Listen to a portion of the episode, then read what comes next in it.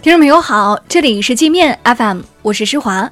今天是六月十八号，一起来听听新闻，让眼睛休息一下。首先，我们来关注国内方面的消息。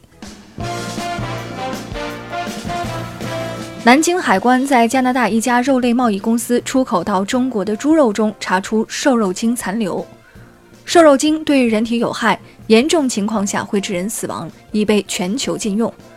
中国海关已暂停受理涉案企业舒华猪肉的进口申报，并暂停接受该企业签字兽医官签发的兽医卫生证书，同时加强对加拿大猪肉的瘦肉精抽检力度，一旦发现，一律退回或销毁。中国四月份减持了七十五亿美元美债，持仓规模降至一万一千一百三十亿美元，创两年来新低。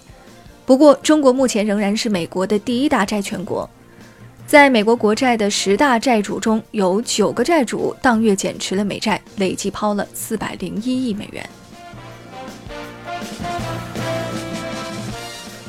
四川宜宾长宁县十七号晚发生六级地震，截止十八号下午五点，已造成十三人遇难，两百人受伤。长宁地震发生后，成都一百多个社区提前六十一秒响起预警。给人们在地震波横波到来前提供了充分逃离准备。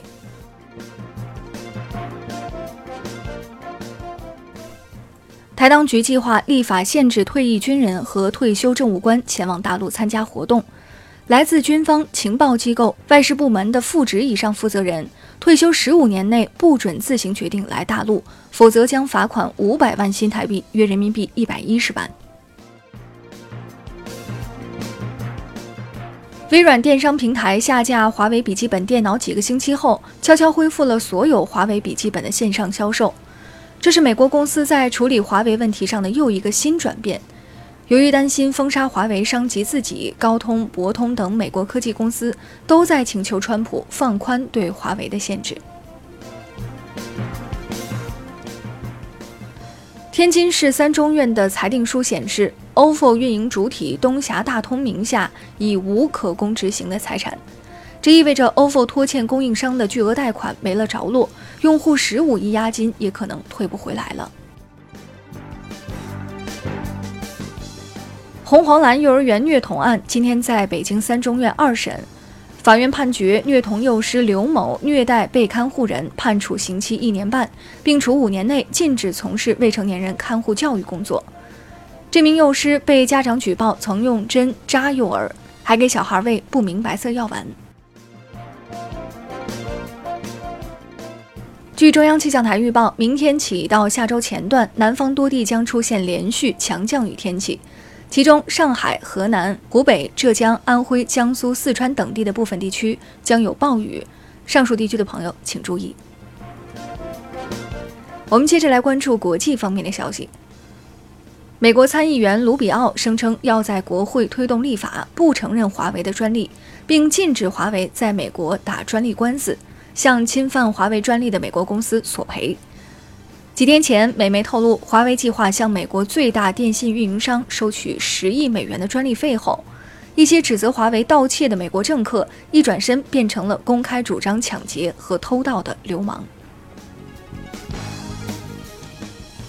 华尔街日报》等多家美国媒体认为，川普对中国挥舞关税大棒，目的是要逼迫跨国公司从中国搬到东南亚等国家，但多家美国公司表示，这样做根本不现实。如果强行将生产转移到越南，将给企业带来百分之五十的额外成本，而且东南亚国家的人力资源和基础设施在几年内也满足不了需求。印度主流舆论力挺该国政府对美国的贸易打压进行报复，在印度对二十八种美国商品加征最高百分之一百二十的关税后，众多印度网民说。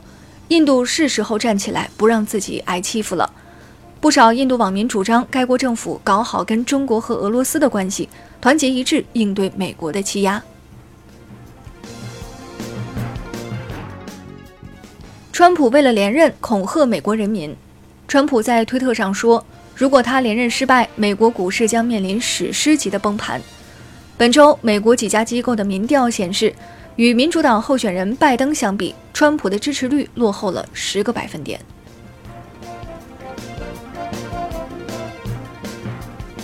波音公司麻烦不断，通用电气旗下航空发动机制造商为波音 777X 客机制造的发动机，因存在意外磨损，需要重新设计和测试。原定于六月的首飞将延迟数月。受坠机事件影响，波音在今年的巴黎航展上遭残酷打击。航展第一天，空客拿到了一百三十亿美元的订单，波音则一分钱的订单都没抢到。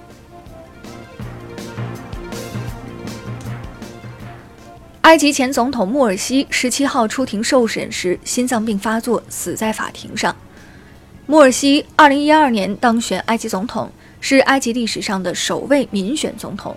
执政一年后被军方赶下台。当时中东地区受欧美影响，正在搞颜色革命。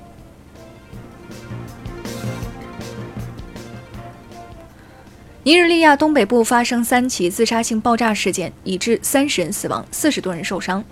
案发地当时聚集了大量民众观看足球比赛。